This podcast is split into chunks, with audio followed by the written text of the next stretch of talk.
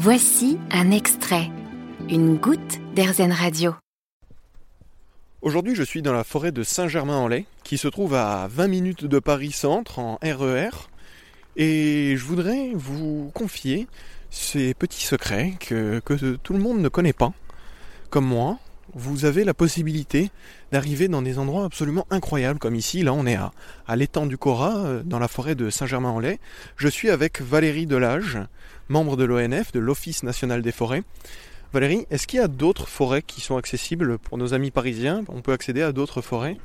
Oui, bien sûr. Les forêts d'Île-de-France ont la particularité d'être accessibles par les transports en commun, ce qui n'est pas le cas dans beaucoup de régions.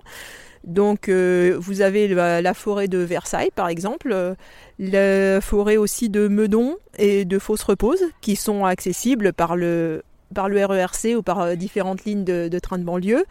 La forêt de Saint-Germain où nous sommes, bien évidemment et euh, une forêt donc plus grande et un peu plus sauvage et moins connue qui est la forêt de Rambouillet et qui est accessible depuis la gare de Rambouillet tout simplement. Comment faire si moi j'aime bien les, forêts qui sont un peu vallonnées, là où on peut, euh, on peut s'amuser à courir, euh, parce que ici malheureusement c'est un peu plat.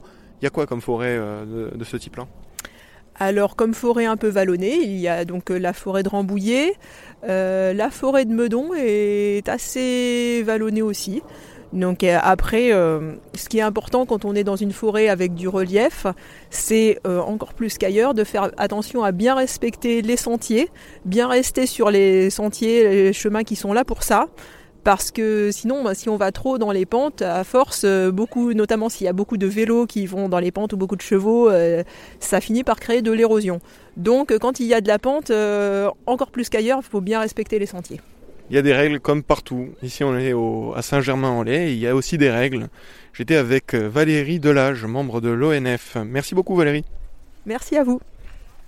Vous avez aimé ce podcast Erzen Vous allez adorer Erzen Radio en direct. Pour nous écouter, téléchargez l'appli Erzen ou rendez-vous sur erzen.fr.